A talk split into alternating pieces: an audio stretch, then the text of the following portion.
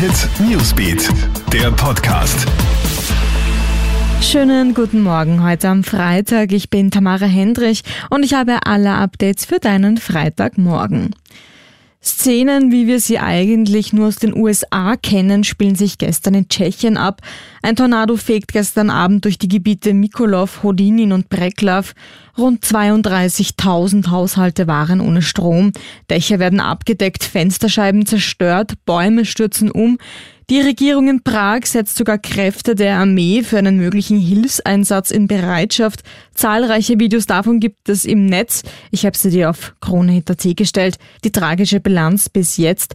Fünf Tote und vermutlich bis zu 1000 Verletzte. Hilfe kam auch vom österreichischen Roten Kreuz und zahlreichen Freiwilligen aus Gensendorf. Aber auch Niederösterreich ist von der Naturkatastrophe nicht verschont geblieben. Wie schon in den letzten Tagen gehen heftige Unwetter nieder, zerstörte Hausdächer durch Tennisball große Hagelkörner, überflutete Häuser, entwurzelte Bäume, kaputte Telefon- und Stromleitungen. Alleine im Bezirk Hollerbrunn waren rund 800 Mitglieder von 50 Feuerwehren stundenlang im Einsatz.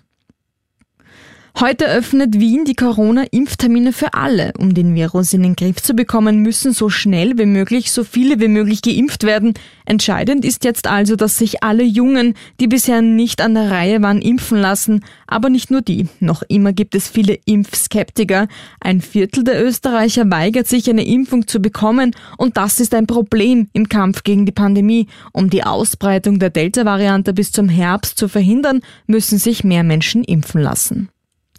Dass die Delta-Variante ein Problem ist, zeigt sich in ganz Europa. Portugal legt zum Beispiel deswegen die geplanten Lockerungen auf Eis. Die wären ab Montag vorgesehen gewesen. Mit 1556 neuen Ansteckungen innerhalb von 24 Stunden ist gestern in Portugal der höchste Wert seit Februar registriert worden. Die Hauptstadt Lissabon wird sogar kurzzeitig übers Wochenende abgeriegelt. Hier macht die Delta-Variante bereits mehr als 70 Prozent aller Fälle aus. Pflichtimpfung jetzt auch für Kindergartenpersonal in Wien. Wer ab dem Herbst neu angestellt wird, muss einen Corona-Impfnachweis vorlegen. Das kündigt Neos Bildungsstadtrat Christoph Wiederkehr heute an. In den Wiener Kindergärten ist es immer wieder zu Clustern gekommen. Die Stadt spricht von mehr als 1130 positiven Fällen unter den Mitarbeitern.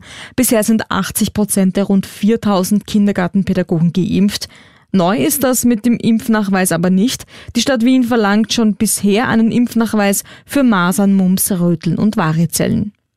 Das war's vorerst von mir. Alle Updates holst du dir wie immer im Kronehit Newsbeat oder online auf kronehit.at. Kronehit Newsbeat, der Podcast.